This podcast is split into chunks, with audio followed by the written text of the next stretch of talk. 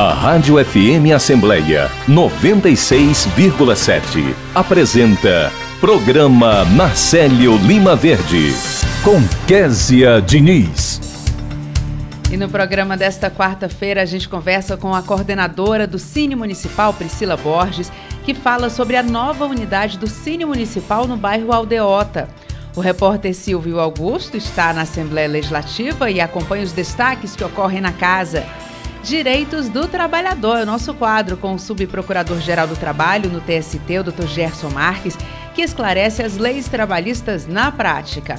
Hoje tem momento esportivo com o jornalista Fernando Graziani, que traz as últimas notícias da Copa do Mundo do Catar. E tem entrevista ainda com a diretora-presidente da Autoridade Reguladora da Qualidade dos Serviços de Saúde, Diana Oliveira, que fala sobre o guia instrutivo para avaliação de boas práticas nos serviços hospitalares. A gente conversa também com o deputado estadual reeleito Osmar Baquite, que fala sobre as expectativas do novo mandato.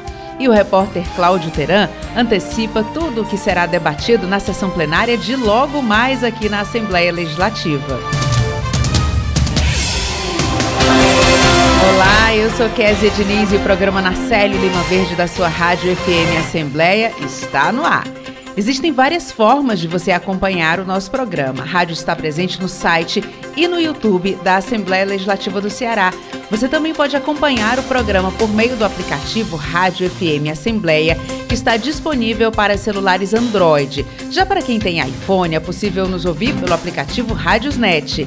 A nossa programação está no ar no podcast Rádio FM Assembleia, nas plataformas de áudio Spotify, Deezer, Apple e Google Podcasts. E para participar do nosso programa, com alguma sugestão, é só mandar mensagem para o nosso WhatsApp. O nosso número é 859-8201-4848 e eu agradeço a você desde já pela companhia.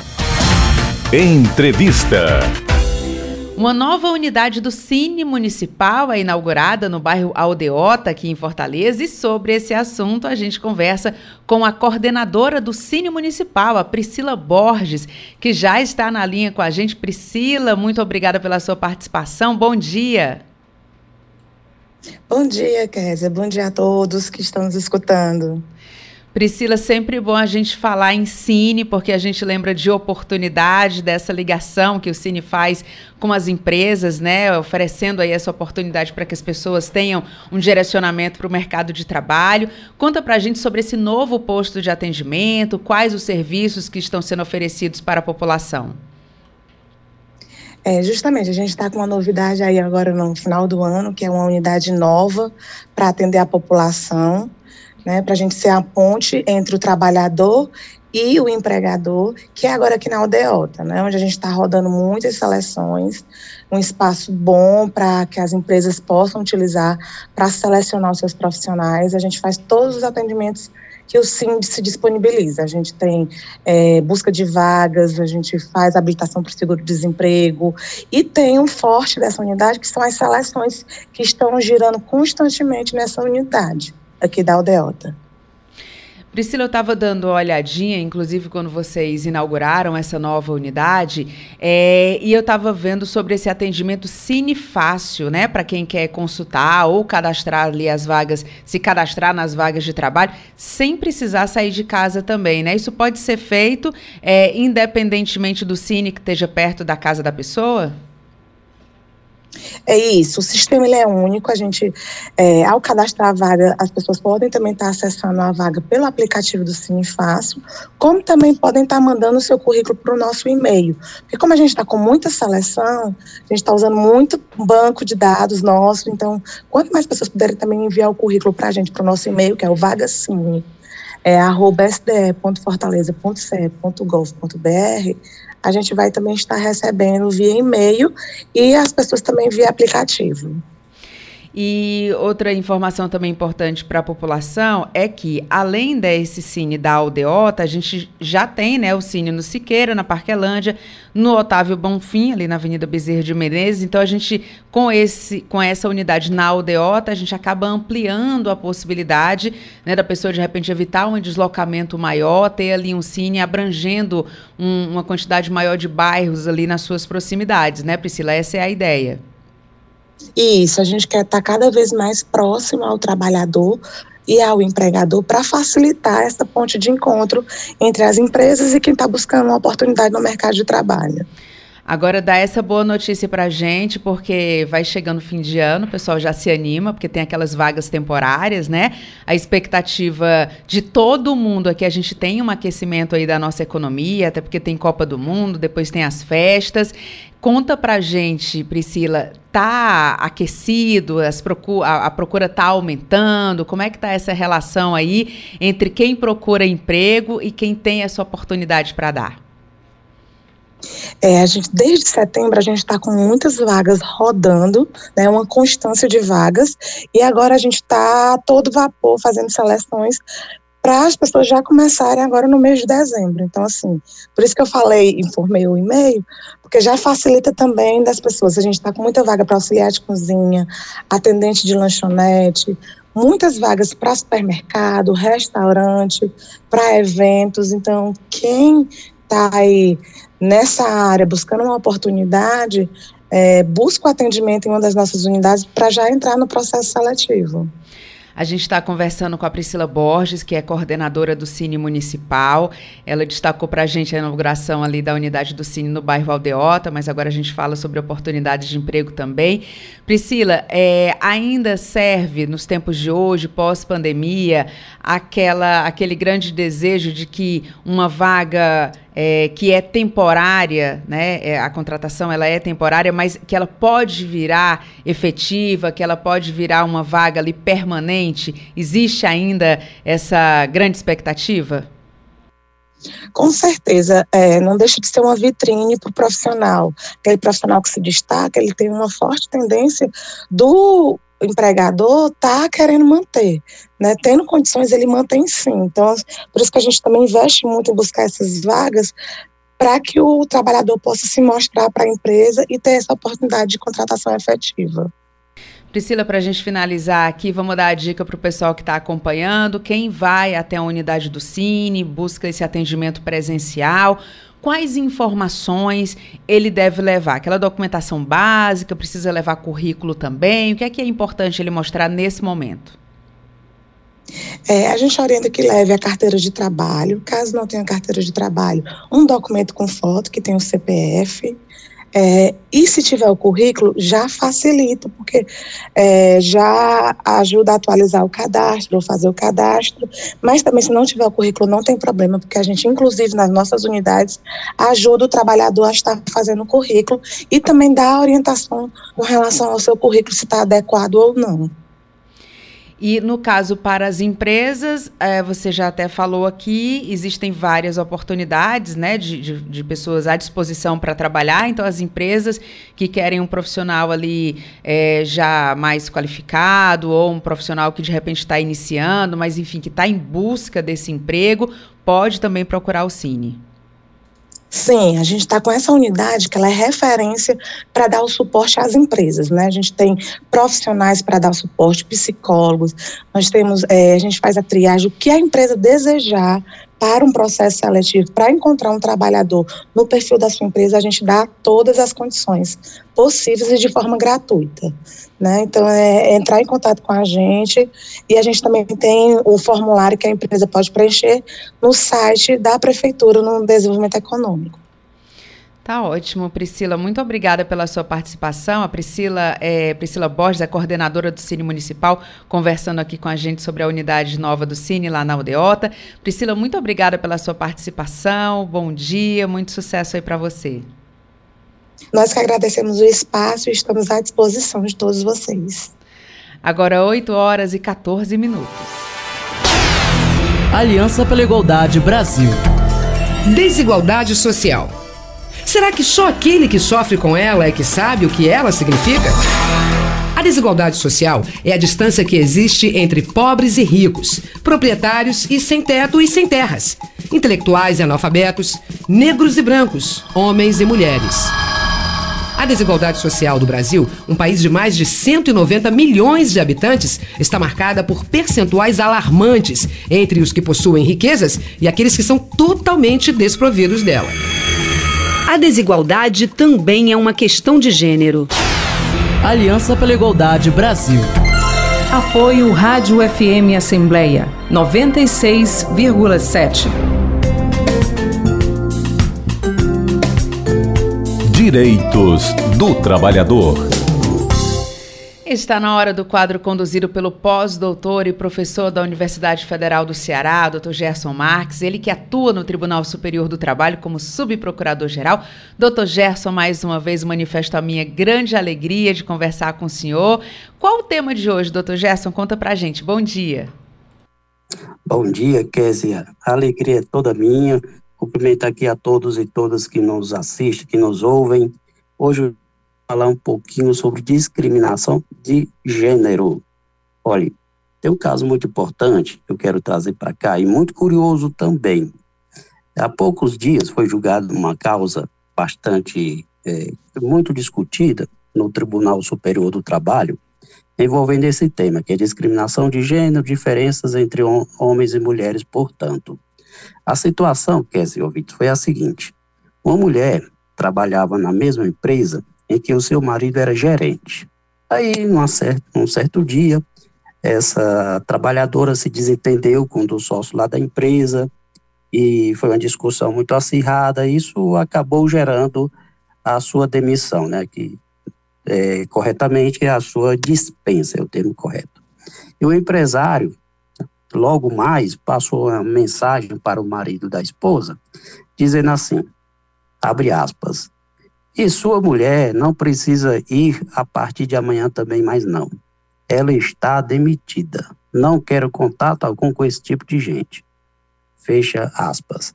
Então observe que foi a mensagem WhatsApp e que foi encaminhada ao marido da senhora lá. Não necessariamente na condição de gerente, mas foi na condição de esposo. Então, em resignada, essa senhora ajuizou uma reclamação trabalhista, pleiteando os títulos trabalhistas, a rescisão normais, e também pediu a indenização por danos morais, disse que estava havendo ali uma discriminação de gênero e tal. Esse processo, ele foi julgado improcedente na vara do, do trabalho, depois também foi julgado improcedente no âmbito do Tribunal Regional do Trabalho de Brasília, mas acabou subindo para o Tribunal Superior e o Tribunal Superior modificou a decisão recorrida para dar ganho de causa à senhora lá, a trabalhadora. E por que que o Tribunal Superior do Trabalho fez essa alteração? Ele entendeu, ele considerou na realidade dois, dois pontos relevantes.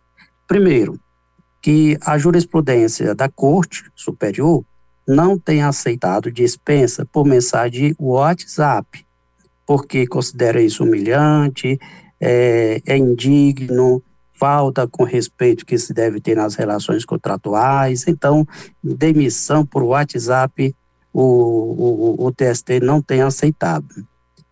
E o segundo ponto é que a mulher foi considerada uma mera extensão do homem, e isso denota uma indubitável prática de ato discriminatório. E, de fato, no caso que nós relatamos aqui, a mensagem de rescisão contratual não foi sequer dirigida à mulher, né? Mas foi dirigida ao esposo, como se este, o esposo, fosse o tutor dela, um responsável dela, um superior a ela.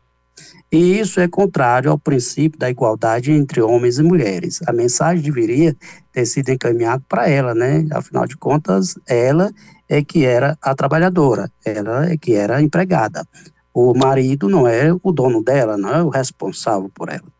E nesses casos, em casos como este, né, a Lei 9029 de 95, ela faculta a empregada a reintegração no emprego ou a conversão de pagamento em dobro das verbas rescisórias, além da indenização por danos morais. São essas as consequências que a lei é, prevê.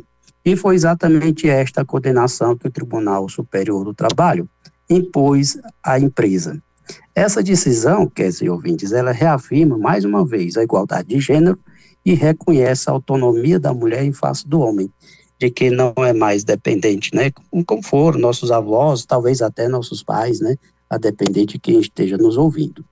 E o contrato de trabalho, ele é individual, ele é independente entre trabalhadores que, que contratam, que trabalham na mesma empresa.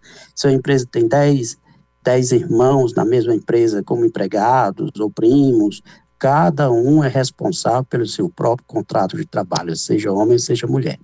Fica aí, portanto, né, a lição para que empregadores tomem mais cuidado ao tratarem da mulher no trabalho. Tem que ser um tratamento igual ao dispensado aos homens, seja o marido ou sejam esposas. São essas as nossas orientações para hoje, Kessa e ouvintes. Agradecendo mais uma vez esta oportunidade e desejando a todos bom dia. A gente que agradece, doutor Gerson, muito obrigada pela sua participação. E se você que nos escuta tem alguma dúvida sobre o seu direito como trabalhador, manda sua dúvida aqui para o nosso WhatsApp. Nosso número é 85982014848. O doutor Gerson Marques, que é pós-doutor e professor da UFC e atua no Tribunal Superior do Trabalho como subprocurador-geral, ele vai tirar a sua dúvida aqui no programa Narcélio Lima Verde. Agora, 8 horas e 21 minutos. E a gente segue agora o nosso programa com o repórter Silvio Augusto, que está aqui na Assembleia Legislativa e conversa ao vivo com a gente. Silvio, bom dia, é com você.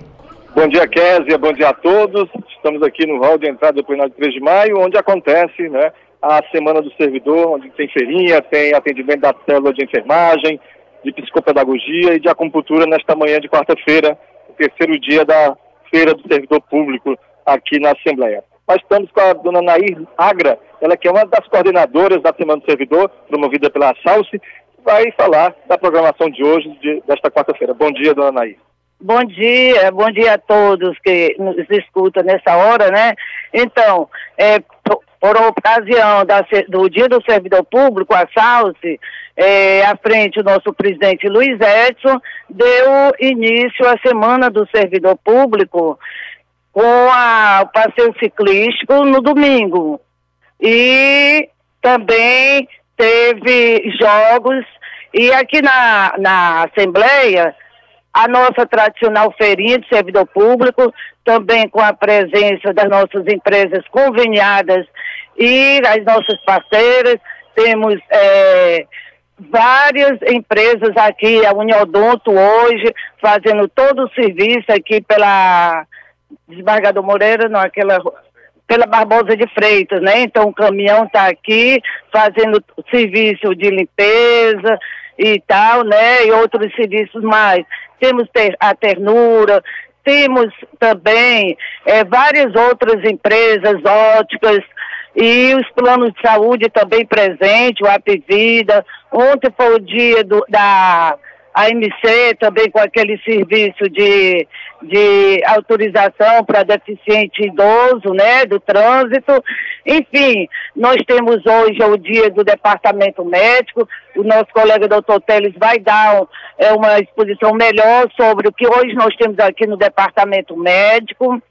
E que mais, meu Deus? E nosso tradicional, a nossa feijoada, né? Que vai ser no Náutico Atlético Cearense, na sexta-feira, encerrando assim a Semana do Servidor. A gente convida todos para passarem por aqui, é, fazer parte, né, olhar e comprar também, né, prestigiando os servidores que gostam do serviço manual.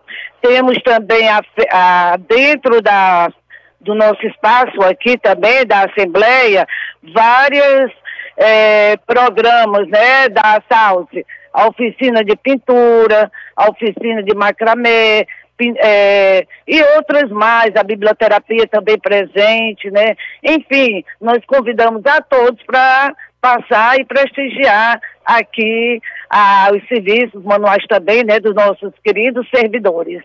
Obrigado. Estamos também, o Kézia, com o doutor Gerton Teles, ele que é orientador da célula de acupuntura, também está nesta manhã aqui na Assembleia Legislativa, na Semana do Servidor. Bom dia, doutor Gerton. Qual o serviço que o senhor vai fazer hoje aqui?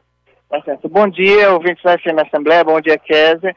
É, nós estamos aqui com o trabalho com o serviço de acupuntura, né, e orientação da nossa célula é, no departamento, no departamento, no DSAF, né. Então, em primeiro lugar, parabenizar a todos pela iniciativa, a, a Salsi, e esse serviço de acupuntura ele está disponível para os funcionários da Assembleia. E nós estamos aqui dando as, as orientações necessárias, como funciona o serviço, o que o, o, o que o funcionário deve, o colaborador deve fazer para ter acesso ao serviço. E demonstrando também o, os grandes benefícios da, da acupuntura, não só da acupuntura, como da medicina chinesa. Nossa célula é uma célula é, de medicina chinesa que tem uma abrangência em todas as técnicas da medicina chinesa, né? E mais uma vez parabenizar também a iniciativa da, da Assembleia Legislativa na pessoa do é, do nosso presidente, doutor Evandro Leitão, da primeira dama Cristiano Leitão, que tem nos nos dado é, um grande respaldo nesse trabalho, nesse trabalho também integrativo com os demais departamentos. E sendo assim, a nível nacional, um exemplo, né? Nós somos uma das únicas assembleias é, do Nordeste e provavelmente do Brasil que tem uma estrutura de medicina chinesa em, seu, em, em seus departamentos. Doutor Jeff, aquele servidor que está nos ouvindo agora, acompanhando a Rádio FM Assembleia, programa na Lima Verde, ele está com a dor. Que, que, é, quais são os sintomas né, que é necessário fazer uma acupuntura? Olha, é, nós recebemos é, os pacientes encaminhados pelos demais departamentos, inclusive pelo departamento médico, e nas, nas patologias, principalmente nas patologias crônicas, esse servidor ele pode procurar o, o serviço de departamento é, social, fazer o seu cadastro e aguardar. Nós temos uma, uma procura muito grande, temos uma, uma, uma fila de espera, mas a prioridade é sempre do servidor, então ele estará sempre atendido. As, as vamos dizer, os fatos de urgência, a gente sempre recomenda que ele se dirija diretamente ao departamento médico ou, se for o caso, em unidades é, de pronto atendimento, para depois nos procurar, porque nós não atendemos serviço de urgência e emergência, né? É, então, é, ele, ele, deve fazer, é, a orientação é essa. E uma vez é, tendo esse diagnóstico, nós podemos então iniciar o tratamento é, quando esse paciente vem do, do serviço do departamento médico ou do serviço social, ele devidamente cadastrado. Mas sempre o servidor vai estar amparado, vai estar sendo atendido. Muito obrigado. Conversando também com o doutor Gerton Teles, orientador da célula da acupuntura, né, que está um stand aqui no hall de entrada do plenário 3 de maio, onde acontece a Semana do Servidor na Assembleia Legislativa do Estado do Ceará. Rádio FM Assembleia com você no centro das discussões. Obrigada pelas suas informações, Silvio. Agora 8 horas e 27 minutos. Eu estava desmontando o elevador da obra. Comecei lá do 19, quando eu cheguei no décimo andar, a tábua escorregou, aí eu caí. Não usava o cinto, que para mim nunca ia acontecer isso comigo.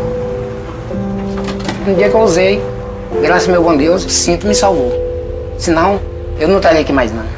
Porque onde mais sentiria minha falta não é no trabalho, é de minha casa, né? Minha família. Justiça do Trabalho. Apoio Rádio FM Assembleia 96,7. Boletim da Copa. Qatar 2022.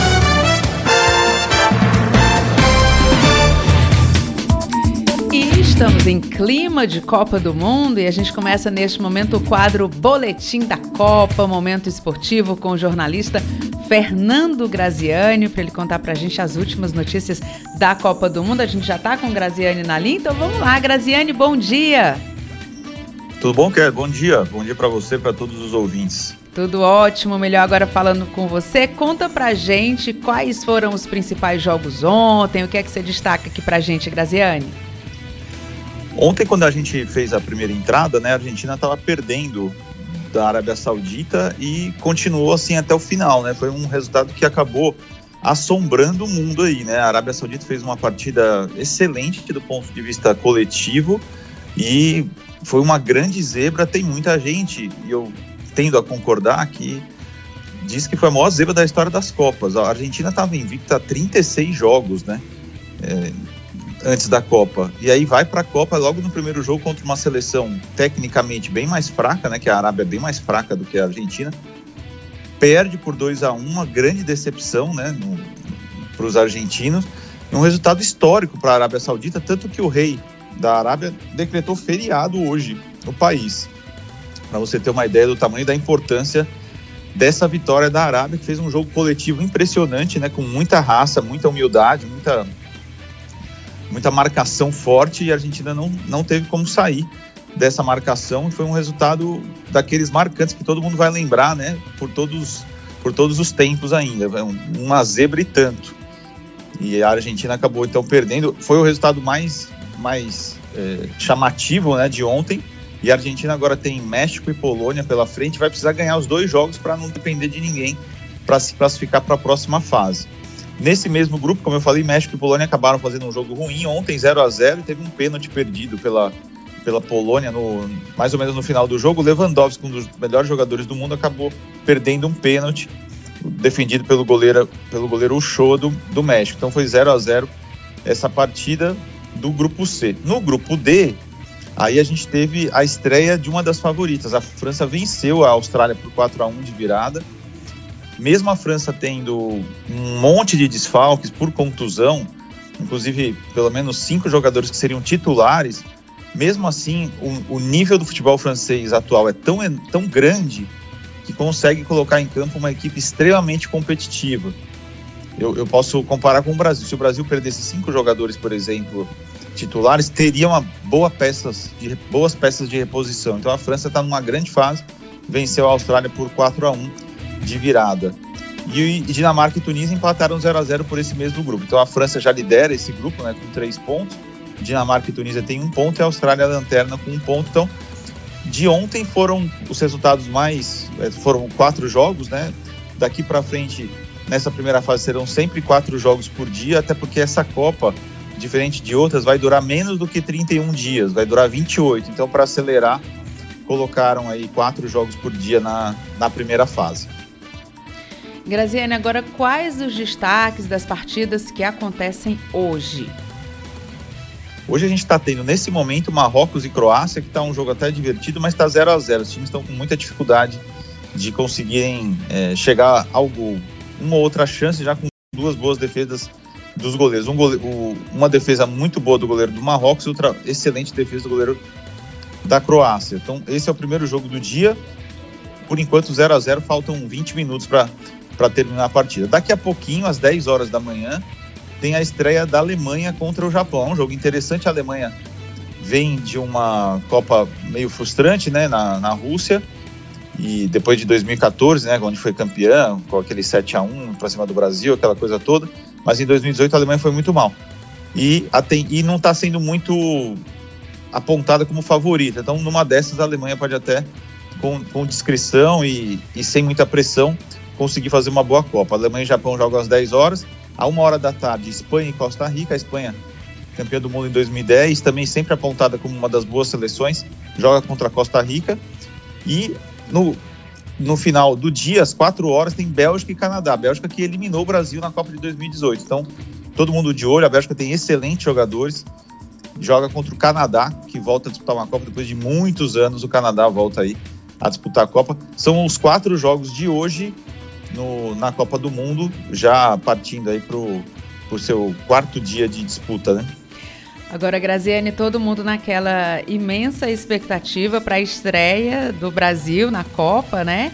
E já tem ali um, um time pré-anunciado, não sei se a gente pode dizer que já é ali oficial, mas enfim, já tem um esboço do time que vai estrear? Já sim. É, na verdade, vários jornalistas de vários veículos que estão lá no Catar é, conseguiram, perdão, conseguiram apurar que o Tite vai realmente jogar com uma seleção mais ofensiva, colocando o Vinícius Júnior. Até ontem, na nossa conversa, eu até falei sobre essa possibilidade e é o que deve acontecer. O Vinícius Júnior, que é um, um ótimo jogador, está em grande fase no Real Madrid, deve jogar pelo lado esquerdo do ataque, como um ponto esquerda né, tradicional. O Richarlison no, como centroavante e o Rafinha como ponta direita.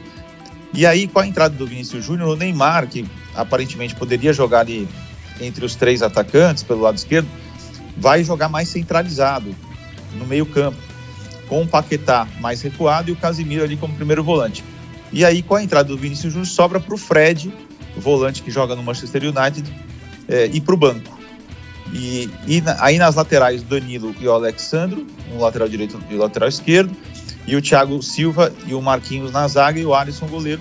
E o Thiago Silva vai ser o capitão, ele tem 38 anos, é o mais experiente jogador aí do Brasil, vai ser o capitão, o zagueiro é, que revelado no Fluminense e que, sem dúvida nenhuma, um jogador muito técnico. Vamos ver se ele vai ter capacidade de liderar emocionalmente a equipe. E, na verdade, tecnicamente, taticamente, o Brasil está muito bem preparado. Precisa ver como é que vai ser o aspecto emocional. Isso só na hora do, do jogo. A Argentina ontem, por exemplo, se mostrou uma equipe extremamente frágil psicologicamente. Ficou em desvantagem, não conseguiu fazer muita coisa depois. Seus jogadores muito nervosos diante é, de um adversário é, que surpreendeu então o Brasil precisa, a gente precisa ver, e aí só no jogo, qual é o nível de preparo psicológico que o Brasil vai ter. Agora, Graziane, esse, essa zebra aí envolvendo a Argentina, né, que, que, enfim, tem toda aquela tradição, né, aquela rivalidade entre Brasil e Argentina, a gente falando no aspecto psicológico, não dá ali um certo sei lá, uma certa quebrada, assim, até para os próprios jogadores brasileiros, como se dissesse, não, a Argentina já deu esse vexame, então a gente, assim, né, tira um pouquinho ali da responsabilidade. Obviamente, a, a seleção brasileira tem um peso muito grande, essa busca pelo Hexa, mas não dá ali uma quebrada nos bastidores? Eu acho que dá até. Isso pode acontecer, um relaxamento, mas mais importante talvez fica o aviso, né? Ontem, por exemplo, é, Dinamarca e Tunísia, que até comentei aqui na, na minha primeira entrada, Dinamarca e Tunísia empataram 0 a 0 e a Dinamarca era super favorita, né? Para jogar contra a Tunísia, que é uma equipe de pouca tradição, com jogadores que não atuam em grandes centros do futebol mundial. Já a Dinamarca tem jogadores espalhados por grandes clubes europeus. E aí você teve um 0 a 0 no mesmo dia que a Arábia venceu a Argentina. Então acho que fica um aviso até porque o Brasil vai jogar contra a Sérvia e a Sérvia é um, é um adversário muito melhor do que a Tunísia e que a Arábia Saudita, por exemplo, que ontem pregaram peças. Então, é, a Sérvia, é um, o Brasil já enfrentou né, recentemente, também em Copas. Adversário difícil, que tem um bom sistema de marcação. Mas, assim, é, até agora, as duas melhores seleções que se apresentaram foram Inglaterra e França. Deixaram, não deixaram dúvida que chegam favoritas e jogaram bem. Então o Brasil também tem essa obrigação. Não adianta é, o Brasil tentar não dizer que não é favorito, que não é protagonista, porque sempre é. Então tem que assumir esse favoritismo e jogar o melhor possível. Graziane, para a gente finalizar aqui, você falou novamente sobre a França e essa questão psicológica, como isso é importante, né? Porque a França começou perdendo, a Austrália fez o primeiro gol, mas os jogadores franceses ali se ajustaram, não deixaram se abalar por aquele gol e acabaram finalizando com uma goleada, né? Porque 4 a 1 numa Copa do Mundo é uma goleada. Sem dúvida. E a Austrália fez o, o 1 a 0 ali numa boa jogada, uma jogada inclusive que machucou e tirou da Copa mais um jogador da França, o, o Lucas Hernandes, acabou tendo uma contusão de ligamento cruzado, vai ficar muitos meses parado, uma jogada que ele acabou torcendo o joelho sozinho. Mais uma fatalidade da França, né, que perde aí seu oitavo jogador. É impressionante. Você imagina uma seleção perder oito jogadores machucados. Muito. Negócio impressionante. Perdão. Negócio impressionante. E, e a França depois conseguiu empatar o jogo com, com ótimas atuações do Rabiot, do Giroud, do Mbappé. E aí conseguiu fazer 4 a 1 mostrando, mostrando força mesmo com tantos desfalques. E poderia ter sido pelo menos 5 a 1 porque o Mbappé perdeu um gol ali que até Nossa, eu perdeu, faria, viu? Perdeu um gol, perdeu um gol inacreditável, né? Inacreditável. No passe do Griezmann, poderia ter sido 5 a 1 tranquilamente mesmo. Verdade. Graziane, maravilha conversar com você. A gente fica aqui na expectativa. Amanhã a gente conversa novamente, porque amanhã é o grande dia, né? O dia da estreia do Brasil na Copa. Mas você segue acompanhando aí tudo que está acontecendo na Copa do Mundo do Catar para contar para a gente. Então, muito obrigada pela sua participação. Bom dia para você e bom trabalho. Bom dia, Cas. Obrigado para você também. Bom trabalho para todo mundo. Um grande abraço para os ouvintes. Até amanhã. Até amanhã. Esse foi o jornalista Fernando Graziani trazendo informações aqui sobre a Copa do Mundo do Catar no momento esportivo, boletim da Copa aqui no programa Narcélio Lima Verde. Agora 8 horas e 39 minutos. Boletim da Copa. Catar 2022.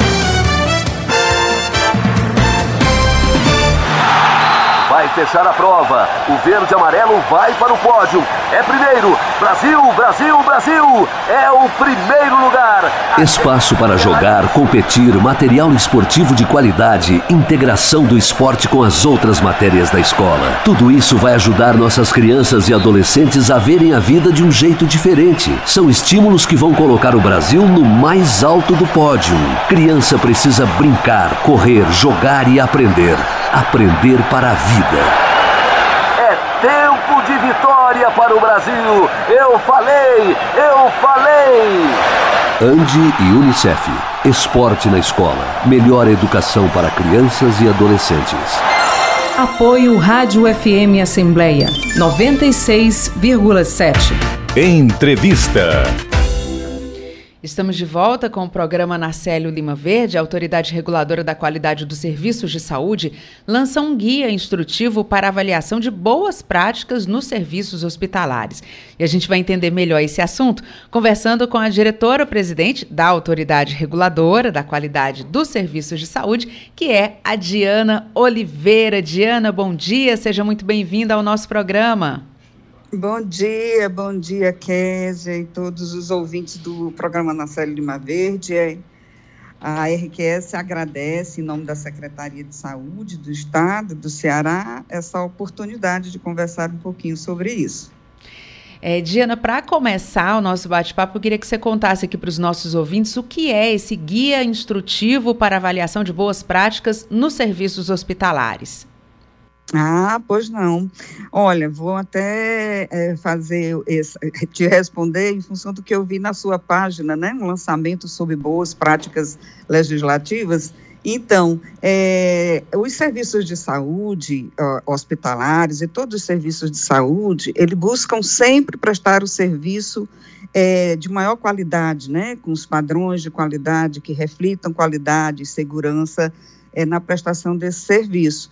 E o nosso guia, o guia é, é, publicado aí pela RQS, que é a autoridade reguladora, um órgão criado em 2020, bem recentemente, é, para justamente regular esses padrões de qualidade, esse guia traz um rol, um conjunto de padrões, um conjunto de requisitos bem descritivos, detalhados, para auxiliar os profissionais é, de saúde, especificamente o guia aqui para os hospitais, todos os hospitais do estado do Ceará, para auxiliá-los a melhorar, a qualificar a prestação da sua assistência. Entendi. Agora, Diana, no caso para o, o usuário, né, que está utilizando ali os serviços hospitalares, como é que esse guia e como é que essa iniciativa muda é, esse sentimento que as pessoas têm, muda a percepção que as pessoas têm sobre os serviços hospitalares? Ele muda, Kézia, quando ele entende, conhece a sessão do guia, por exemplo, vai compreendendo o que realmente é importante de se fazer, de adotar como boas práticas para um serviço hospitalar, né? Então, é, esse guia, por exemplo, ele tem um elemento, um grupo de, de padrões que são voltados apenas para o usuário, para o paciente, né? É, são padrões que estão preocupados em observar se o hospital que está prestando aquele serviço considera é, todas as suas atividades, considera o paciente como centro da sua atenção. Então, fazer o usuário conhecer e entender bem como que funciona a prestação de serviço hospitalar que reflete qualidade é muito importante. E, ademais, é também é, uma oportunidade de promover a transparência dos, é, da forma como as unidades, os serviços de saúde trabalham para o usuário. Né? Enquanto a gente fala é, em nível de Estado, né, a nível de Estado, é, a gente fala em serviços de saúde, serviços hospitalares, a gente está atingindo quais unidades? São as UPAs, são os hospitais é, de grande porte? Quais são os hospitais que estão inseridos? Olha, o, quando a RQS foi criada, ela foi criada como uma política regulatória, né? A lei estabeleceu que haveria regulação é, dos padrões de qualidade para todos os serviços é, prestadores de saúde públicos e privados, é, filantrópicos, no território do estado do Ceará. Então, essa regulação ela está direcionada a todo prestador de, de serviço. Nesse momento, a RQS inicia suas atividades propriamente ditas, né? Esses últimos dois anos foi de é, criação da, da RQS, de estruturação desse, desse órgão, e, e esse guia a gente começou por é, abordar os hospitais. Nós temos cerca de 300 hospitais no estado do Ceará, cadastrados no Banco Nacional, que chama Banco Nacional de Cadastro de Estabelecimento de Serviços de Saúde, e começamos pelos hospitais, porque eles são serviços é, bastante complexos, né? E, e, são importantes que o trabalho da avaliação comecem é, por eles, né? E, basicamente, hospitais, a definição de hospitais são aquelas unidades, aqueles serviços que fazem internações né, que consideram a internação. UPA e outros serviços não se enquadram aí, nessa definição. A gente está conversando com a Diana Oliveira, que é diretora-presidente da Autoridade Reguladora da Qualidade dos Serviços de Saúde. Diana, e com esse guia, né, com, com todo esse processo de criação desse guia, o Ceará, mais uma vez, é um estado pioneiro né, dentro dessa iniciativa.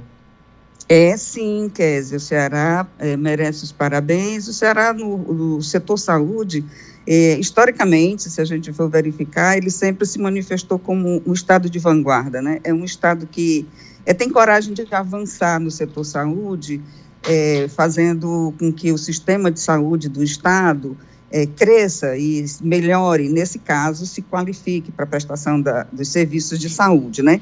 Ele é pioneiro porque, nesse momento, a gente não conhece, já pesquisamos, mas nós não temos nenhuma outra secretaria do Estado do país que tenha a regulação da qualidade com uma estrutura criada por lei própria para fazer isso.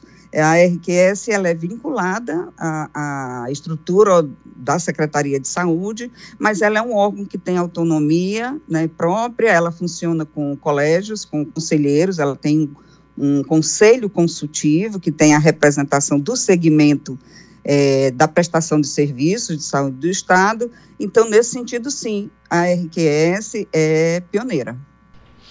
Tá ótimo, Diana. Muito obrigada, viu, pela sua participação, pelas suas informações, trazendo esses detalhes tão importantes aqui para a nossa sociedade. A Diana Oliveira, que é diretora-presidente da Autoridade Reguladora da Qualidade dos Serviços de Saúde. Diana, muito obrigada e muito bom dia para você. Nós aqui agradecemos. Um abraço a todos. Um Obrigada a você. Agora, 8 horas e 47 minutos, e a gente vai conversar novamente com o repórter Silvio Augusto, que está aqui na Assembleia Legislativa e fala ao vivo com a gente. Silvio, voltamos com você. Estamos de volta aqui da, do hall de entrada do plenário 3 de maio, onde acontece a Semana do Servidor Público. Desta vez estamos na célula de enfermagem. Vamos conversar com a doutora Odete Sampaio, que é orientadora da célula, vai falar dos serviços que a célula está apresentando hoje aqui na Assembleia. Bom dia. É, bom dia, né? A célula de enfermagem do Departamento de Saúde da Assembleia, é, viemos com a proposta esse ano, aproveitando o mês de novembro, para falar do câncer de próstata, né? O novembro azul. Como também estamos aferindo glicemia capilar e verificando a pressão arterial, é, o departamento inteiro vai estar hoje o dia todo, até às 16 horas, com vários serviços ofertados aos nossos servidores nessa ação, na Semana do Servidor da Assembleia Legislativa do Estado do Ceará. Vocês também estão alertando sobre o câncer de próstata, né? enfatizando a campanha Novembro Azul. Sim, é, o que é o câncer, né? As, as fases do tumor de próstata, o exame que é feito, que é através do toque retal, que o médico urologista faz, né? e a coleta do PSA, que é um exame de sangue que vai detectar é, se há aumento, se há alteração no homem é, da próstata, né? Aí o PSA vai estar alterado. Isso é um indício de problema na próstata e que vale a pena investigar para que essa doença não avance e se torne um câncer. Tá bom? Obrigado. Também estamos Aqui, o Kézia com a Lídia Lourinho, ela que é orientadora da célula de psicopedagogia né, do Departamento de Saúde da Assembleia Legislativa, também está com o stand apresentando os serviços da célula. Bom dia. Bom dia, bom dia, Kézia, bom dia, Nacélio. Nós estamos aqui na Semana do Servidor trazendo informações sobre o que a célula de psicopedagogia faz, né, como ela atua, e tirando dúvidas dos servidores sobre a nossa função. A psicopedagogia, é, ela é uma célula relativamente nova, na realidade ela é a mais nova do Departamento de Saúde, mas ela tem feito bons trabalhos no sentido de trabalhar dificuldades de aprendizagem de crianças, adolescentes, adultos e idosos. Nós estamos junto com o serviço de atendimento ao, ao adulto e ao idoso lá do departamento para atender as dificuldades cognitivas dos nossos idosos, dos nossos servidores aposentados.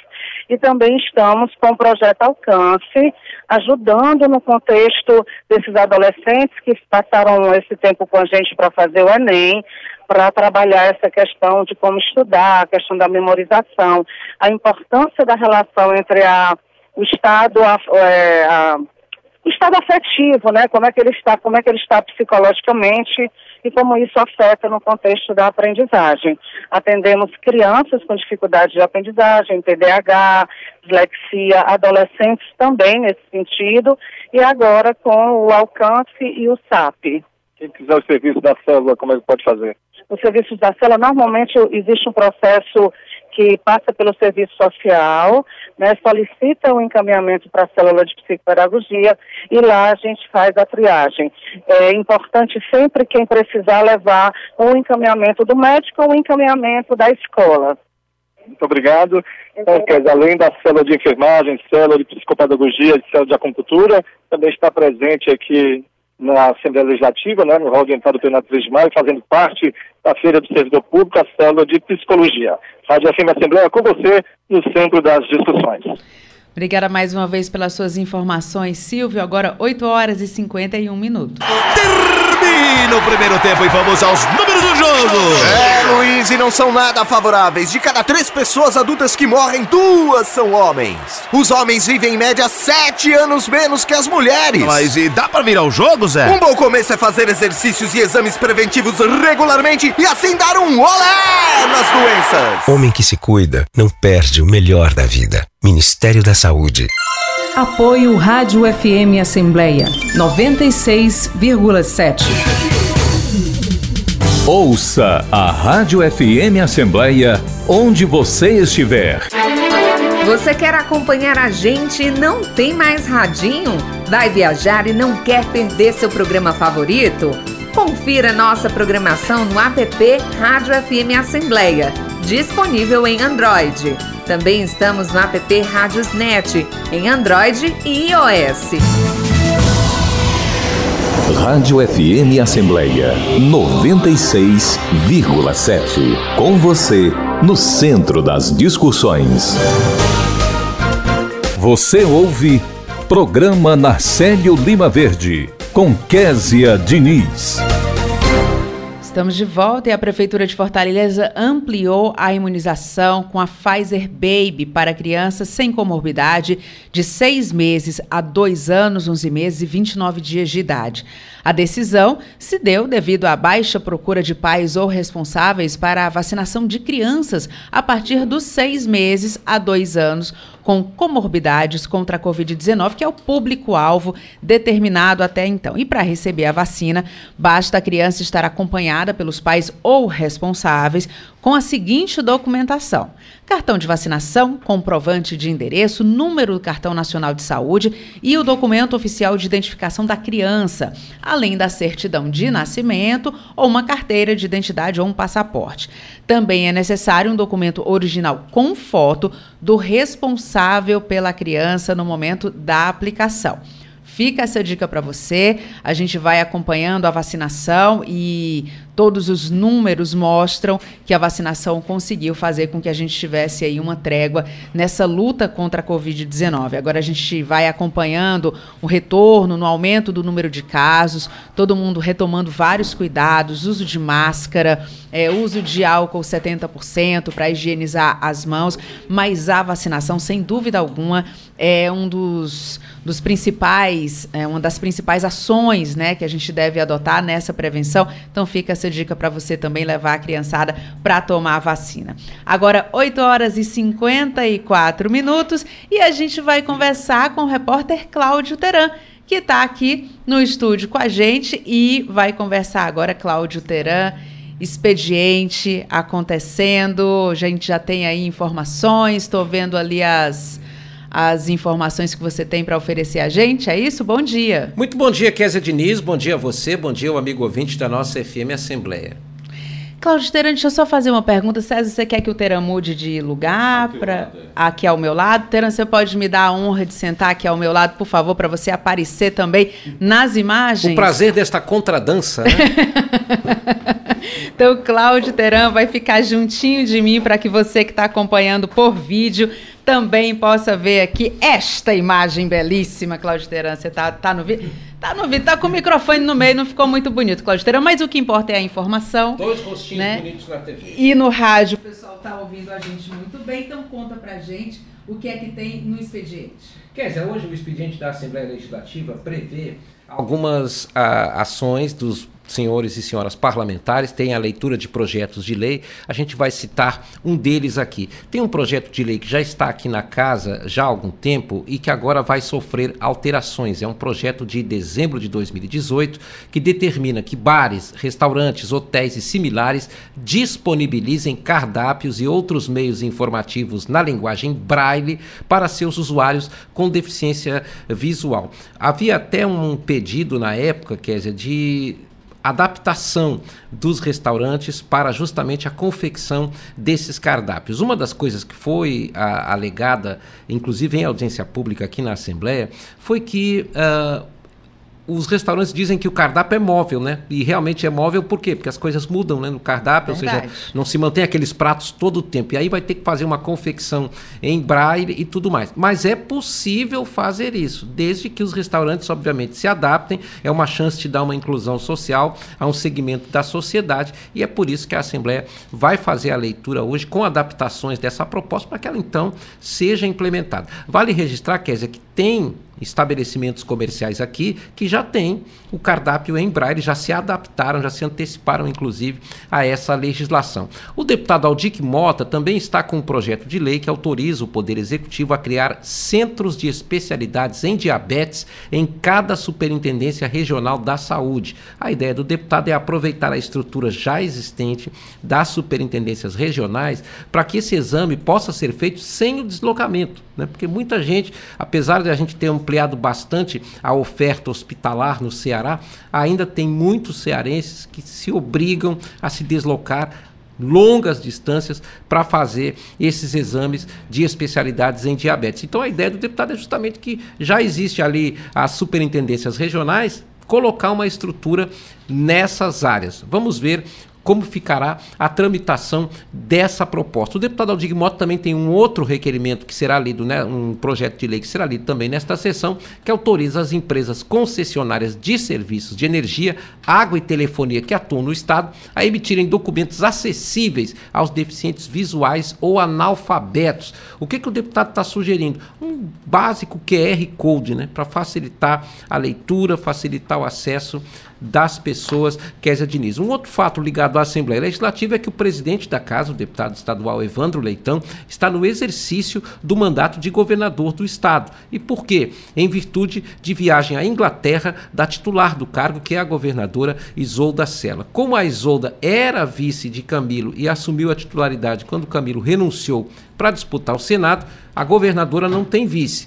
A linha de sucessão prevê que, se ela precisar se ausentar, ela transfere o governo para a linha de sucessão direta. E essa linha de sucessão é o presidente da Assembleia, Evandro Leitão. Ele, inclusive, ontem cumpriu uma extensa agenda, Kézia, tanto em eventos no Palácio, recebeu autoridades, deu andamento ao expediente, como também realizou algumas viagens ao interior para acompanhar obras em andamento do Estado. Cláudio Teran, e aqui na Assembleia Legislativa, quem assume, no caso, o comando da, da Assembleia é o deputado Fernando Santana, Exato. que é o primeiro vice. Primeiro vice-presidente, isso também é, é, é, é, regimental, né? Então, o primeiro vice-presidente da Assembleia, nesse momento, que é o deputado é, Fernando Santana, da bancada do Partido dos Trabalhadores, está no exercício da presidência da Casa, enquanto o titular da Assembleia, da, da mesa diretora, o deputado Evandro Leitão, está exercendo as funções de governador do estado do Ceará.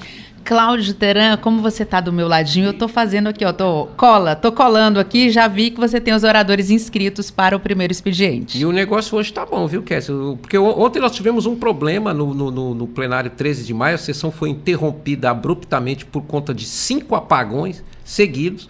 Esses apagões atingiram aqui a região onde fica a Assembleia Legislativa e o deputado Osmar Baquite, que estava presidindo a sessão, quer dizer, ele achou por bem, por, em razão de segurança, justamente é, é, cancelar a sessão porque não havia condições técnicas de continuar. Isso. A cada vez que a luz apagava, você tinha que reiniciar todos os equipamentos. Isso criava um embaraço, inclusive técnico, para o andamento das sessões, para o acompanhamento que é feito pela FM Assembleia, pela TV Assembleia, pela estrutura técnica que tem de suporte aos senhores e às senhoras deputados. Então, a solução, no momento emergencial, foi suspender os trabalhos até que se verificasse o que, que estava acontecendo. E esse problema, ele se espalhou aqui pela região, demorou para haver uma solução e a solução só viria mesmo ali por volta das 12 horas. O que, que acontece então? É, o, o que não foi lido ontem, o que não foi é, é, executado na sessão de, de ontem foi automaticamente transferido. E com isso, quer dizer, o tempo do primeiro e do segundo expediente já está totalmente preenchido. No primeiro expediente, o deputado Heitor Ferrer vai falar no primeiro tempo. O segundo tempo é do apóstolo Luiz Henrique. Depois o delegado Cavalcante. O quarto orador será o deputado Tony Brito. O quinto, o deputado Acrísio Sena. E o sexto orador inscrito no primeiro expediente é o deputado Renato Roseno. Já no segundo expediente, nós temos cinco oradores com tempos garantidos. Cinco de seis, né? Ainda falta um tempo para ser preenchido.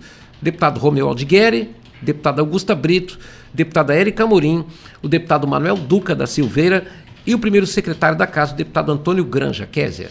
Cláudio você já viu a Renata Vasconcelos abraçando o William Bonner? Já. Já? Já. No, na bancada? Na bancada. Ó, oh, então vou repetir aqui então o gesto. Olha, eu tô te chamando de William Bonner, tá vendo como? Eu tô me sentindo próprio. E eu me chamando de Renata. Renata Vasconcelos.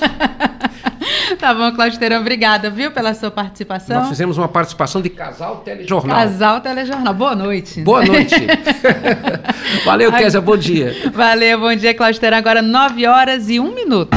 Você sabia que as fake news, as notícias falsas na internet, podem ser um sério problema para quem compartilha? Ouça esse alerta da Vanessa, lá de Sobral. Gente, tudo que nós fazemos na internet fica registrado. Por isso, se algo que compartilharmos for mentira ou prejudicar alguém, estaremos cometendo um crime.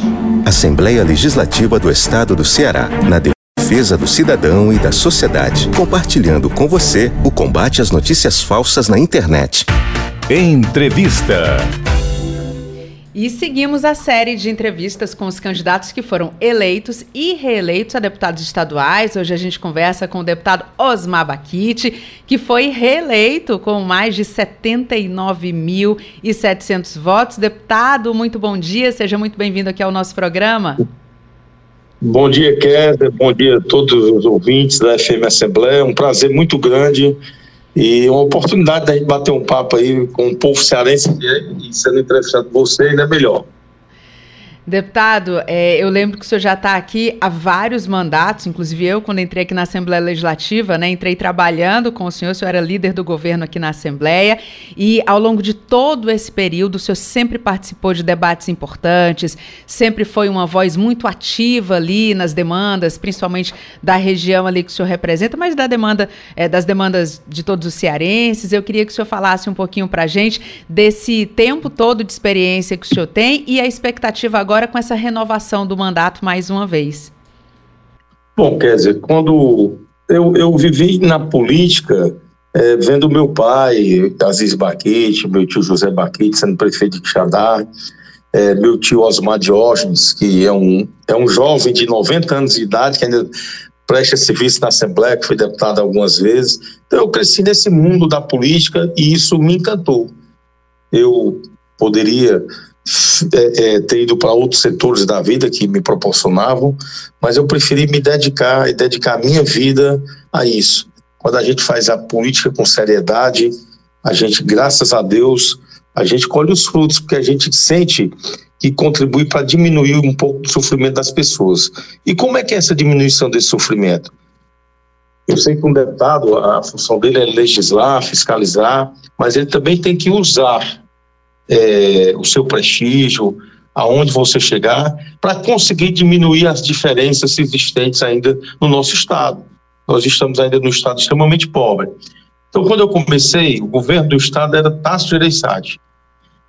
E naquele tempo, você tinha, sei lá, 70% das comunidades da zona rural que não tinha eletrificação rural, quando na realidade eles pagam o mesmo imposto que a gente paga na cidade, eles pagam no interior. Quando ele compra uma, uma, é, um óleo, uma farinha numa bodega, numa mercearia, aquele imposto que ele está pagando tem que voltar em benefício. Então eu decidi naquele primeiro momento trabalhar muito pela zona rural e fiz isso para levar eletrificação, para que a gente pudesse levar água, adutoras e fazer com que o homem do campo permanecesse no seu lugar. Mas para ele permanecer, ele teria que ter uma estrada boa, uma escola para os seus filhos. Então eu tentei, e graças a Deus, e vieram programas que ajudaram nisso, na época era Luz no Campo, depois virou Luz para Todos. Então a gente, com o nosso prestígio e, e com a luta no dia a dia, a gente fez isso, eu, eu optei por isso. Mas sempre participei dos grandes debates que, de privatizações, de é, debates no sentido da educação, da saúde, de CPIs importantes na casa que eu já fui presidente, que eu já participei. Então, assim, eu vivi de tudo um pouco nesta casa e acho que o pouco ou muito dei minha contribuição. Olhando para o futuro, né, para o próximo mandato, a gente tem conversado aqui com vários parlamentares, a gente já recebeu aqui o, o é, deputado Eumano de Freitas, governador eleito do Ceará, né, e ele foi um dos que falou para a gente aqui sobre é, o foco na recuperação do emprego, da renda das pessoas, em gerar oportunidade. Essa vai ser uma, uma temática ali que vai ficar muito, muito marcada nessa gestão do Eumano de Freitas. Como é que é a Assembleia Legislativa, como é que o senhor imagina, como deputado estadual, que o senhor possa contribuir para que os cearenses tenham cada vez mais oportunidades de emprego? Kézia, essa nossa contribuição ela vai muito é, de acordo com que os projetos e as mensagens que o governo possa enviar para a Assembleia. Por exemplo, no governo Camilo Santana, ele trabalhou mesmo no estado que não tem 2% do PIB do Brasil, que é o estado do Ceará, que ainda é extremamente pobre, mesmo com todos esses, esses exemplos da questão pública, por exemplo, o estado do Ceará foi o primeiro ou foi o segundo em transparência na, na questão da Covid, o estado do Ceará é o primeiro em termos de números proporcionais, é o estado que investe mais recurso público do Brasil. Se for em termos nominais, ele só perde para São Paulo e para o Paraná. É, é o estado que, mesmo pobre, a gente criou essa questão da água para que têm menos recursos para baratear, não, para dar de graça. Tantos metros cúbicos você não paga água. A questão da energia pessoal de baixa renda, a questão é, é, também do cartão infância. Bom, são inúmeros programas sociais que foram criados pelo governo Camilo e que a governadora Isolda deu continuidade. Então, assim como também o próprio Camilo, em relação quando recebeu do CID e da própria Isolda, que era secretária da questão da educação, ele melhorou mais ainda. E essa, esse é o grande desafio do humano, na minha opinião. É, a gente sempre fica, a gente quando sucede um governo de muito sucesso, a gente tem que ter muita habilidade, muito trabalho para, no mínimo, igualar. Mas o Estado não pode se igualar, ele tem que melhorar. Então, o humano, acredito eu, que ele vai focar muito nessa questão das pessoas, é, nessa questão, não é só em questão de construir prédios, tal, o, estudado, o Estado será tem uma estrutura muito boa da educação, aí eu acredito que o investimento será maior ainda, até porque o Almano foi secretário de Educação, ele tem todo esse conhecimento dessa área, e a área que o Estado do Ceará é sucesso no Brasil, e a área que também, quer dizer, ela possibilita, é, dentro do conhecimento da educação, uma ascensão muito grande é, é, na vida social, financeira, e isso pode fazer com que as pessoas, a nova geração, que tem esse peso positivo da educação, seja uma geração totalmente é, de sucesso, diferente de outras no passado, um passado longe, não agora recente. Então, o Elman era uma, uma, uma tarefa muito importante, mas como ele foi eleito no primeiro turno, né? a grande maioria da Assembleia votou, os que foram eleitos é, votaram no Elmano, acredito que ele terá tranquilidade para mandar os projetos para a Assembleia e nós aprovarmos aí, defendemos os projetos importantes para o Estado do Ceará. A gente está conversando com o deputado Osmar Baquite, que foi reeleito com 79.769 votos. Deputado, eu estava olhando aqui a sua votação, né? Em cada eleição é, que o senhor conquistou cadeira aqui na Assembleia Legislativa, e a sua votação, ela, eleição após eleição, ela só aumenta.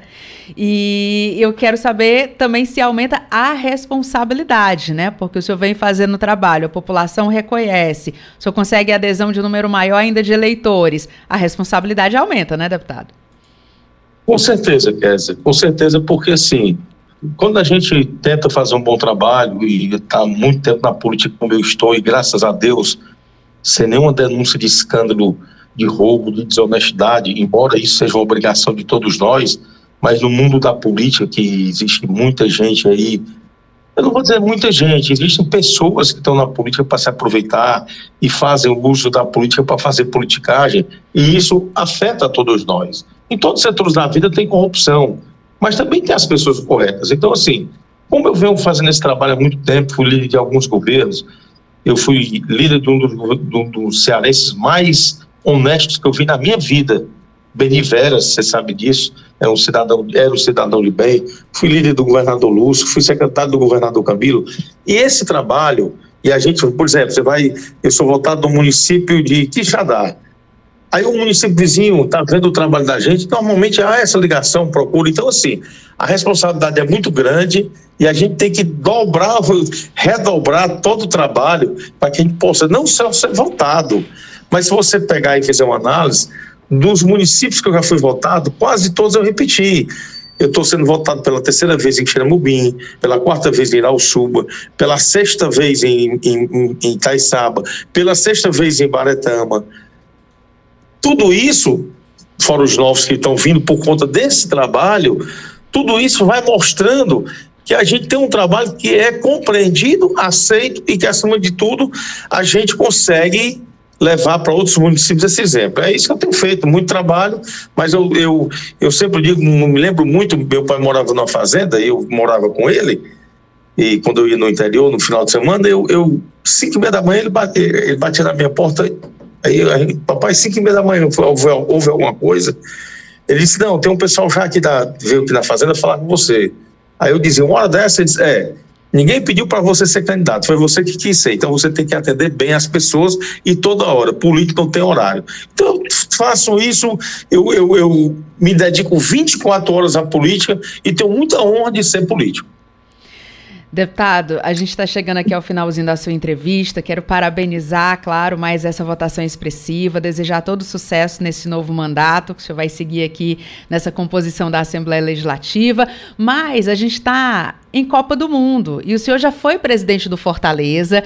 É, imagino que o senhor deve sentir muito orgulho hoje, inclusive, né, vendo as conquistas do Fortaleza, porque essas vitórias de hoje foram construídas ao longo do trabalho de outros presidentes também, que foram formando o clube. O senhor faz parte dessa história de sucesso, dessa trajetória. Como é que o senhor está acompanhando aí o nosso futebol e a Copa do Mundo? Olha, Kézia, a Copa do Mundo, pelos próprios resultados que estão acontecendo, né? A gente vê que o futebol está muito nivelado mundialmente, com todo. O futebol está muito nivelado. Antigamente você ia jogar, como foi o caso da Argentina, embora seja uma zebra que tenha acontecido ontem, mas o futebol hoje tudo pode, quase. Você não é surpresa nenhuma que se o Brasil jogar amanhã e perder, ah, a melhor seleção é favorita, o futebol está nivelado. Você vê o futebol brasileiro, você tem duas ou três equipes que você diz assim, essas disputam o Campeonato Brasileiro para ganhar. Então, mas mesmo assim, o Fortaleza hoje sai, pode jogar com o Flamengo no Maracanã, que não é mais uma zebra. Então eu vejo é, Brasil, vejo Inglaterra e vejo ainda é, é, a própria Argentina que perdeu. Eu acho que foi um resultado atípico, mas a Argentina é um time forte. Estou vendo com o futebol cearense está em destaque. Eu lamento profundamente, eu sou Fortaleza, fui presidente do Fortaleza, mas lamento profundamente o Ceará ter caído. A, a, brincadeira boa do futebol é um brincar com o outro e, e, ganhar do outro, mas para o futebol cearense, a queda do Ceará é muito ruim para o futebol cearense. Vamos dar um exemplo, Clésia. Tu torce Flamengo, São Paulo, Corinthians, fora do estado do Ceará. Tu tem a oportunidade com Fortaleza e Ceará de ver teu time duas vezes E isso gera mais emprego, gera renda, gera inclusive o Fortaleza cresceu muito, e aí eu digo sempre, não tenho eu, eu, eu, sou o cara que reconhece o trabalho dos outros. O Marcelo é o maior, Marcelo Paes é o maior presidente da história do Fortaleza, pelos resultados conquistados. Mas isso força com que o Ceará também corra para tentar fazer isso. Então, a disputa é saudável. Então, eu vejo isso, o, futebol nivelado. É tanto que você vê, quer dizer, que antigamente todo mundo se preparava para uma Copa do Mundo. Hoje em dia você não vê quase mais isso. Mas isso também tem a ver com a política que desuniu muito o país, as famílias, e eu falo as famílias, as nossas famílias. É, ficou um clima muito pesado. Mas encerrando, eu quero agradecer a você, a FM Assembleia, você que eu tive o prazer é, de, quando lhe conheci, é, seu pai foi um dos caras que me deu mais alegria no futebol, que era o Lulinha, nosso goleiro, para quem não sabe. A Kézia é filha de um dos maiores atletas do futebol cearense. Jogou Fortaleza, jogou Ceará, assim, os dois maiores. E eu conheci ela, ela trabalhou comigo quando eu era líder do governo. E olha como é bom a gente sempre é, é, caminhar com honestidade e fazendo amizades. Hoje eu estou me reencontrando numa entrevista com uma pessoa que trabalhou comigo, que seu pai era, eu era fã dele e a gente só tem a agradecer a Deus por nos possibilitar esse momento. Muito obrigado, Késia, que Deus te abençoe sempre. Obrigada, deputado. Parabéns pelo trabalho desenvolvido aí. A gente segue sempre se encontrando, claro, gente de bem, a gente sempre guarda no nosso coração, né? Esse foi o deputado Osmar Baquite, deputado estadual reeleito para mais um mandato aqui na Assembleia Legislativa. E agora a gente Tá chegando no final, né, no programa, Ronaldo César. Já estamos chegando ao final do programa na Célio Lima Verde de hoje. Você acompanhou a entrevista com a coordenadora do Cine Municipal de Fortaleza, Priscila Borges, que falou sobre a nova unidade do Cine Municipal no bairro Aldeota. No quadro de Direitos do Trabalhador, a gente conversou com o subprocurador-geral do Trabalho no TST, o Dr. Gerson Marques, que esclareceu as leis trabalhistas na prática. Já no quadro Momento Esportivo, o jornalista Fernando Graziani trouxe as últimas notícias da Copa do Mundo do Catar. A diretora-presidente da Autoridade Reguladora da Qualidade dos Serviços Públicos, Diana Oliveira, explicou sobre o guia instrutivo para avaliação de boas práticas nos serviços hospitalares. Nós conversamos também agora há pouco com o deputado estadual reeleito Osmar Baquite, que falou sobre as expectativas do novo mandato. Os repórteres Silvio Augusto e Cláudio Teran acompanharam os destaques que acontecem na Assembleia. Muito obrigada por nos acompanhar juntinho do rádio. Nós também estamos em podcast. Você pode nos encontrar nas principais plataformas de áudio, como o Spotify, Deezer, Apple Podcasts e Google Podcasts. Basta procurar Rádio FM Assembleia e se inscrever.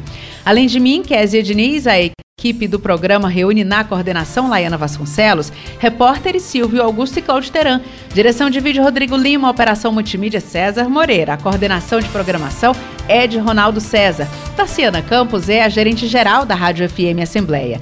E para participar do nosso programa, enviando algum comentário ou sugestão, anote o número do nosso WhatsApp, 859-8201-4848. Obrigada a você que nos escuta pela audiência. O programa Narcélio Lima Verde volta amanhã. Até lá. Tchau!